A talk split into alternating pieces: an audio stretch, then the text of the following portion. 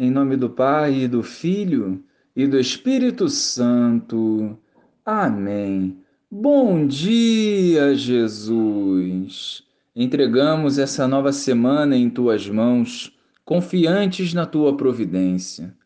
Guia os nossos passos, iluminando os nossos pensamentos e renovando a nossa fé pela força da tua palavra. Amém. Naquele tempo, tendo Jesus e seus discípulos acabado de atravessar o mar da Galiléia, chegaram a Genezaré e amarraram a barca. Logo que desceram da barca, as pessoas imediatamente reconheceram Jesus. Percorrendo toda aquela região, levavam os doentes deitados em suas camas para o lugar onde ouviam falar que Jesus estava e nos povoados, cidades e campos onde chegavam, colocavam os doentes nas praças e pediam-lhe para tocar ao menos a barra de sua veste. E todos quantos o tocavam ficavam curados. Louvado seja o nosso Senhor Jesus Cristo, para sempre seja louvado. Quantos sofrimentos tinham essas pessoas! E isso não as impediam de ir ao encontro de Jesus. Tocar a veste do Senhor bastava.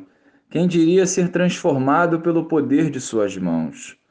Jesus, com mansidão e paciência, acolhia a todos, curava, mas não se apresentava como portador de poderes mágicos. Ele queria ser visto como um servo que ama incansavelmente, para que através do seu exemplo as pessoas não apenas recebessem a cura do corpo, mas também a da alma. Nós, igualmente, temos ao nosso alcance esse mesmo Jesus, através do Padre na confissão e na Eucaristia, e inúmeras vezes colocamos obstáculos e desperdiçamos a oportunidade de nos purificarmos e seguirmos com o coração em paz.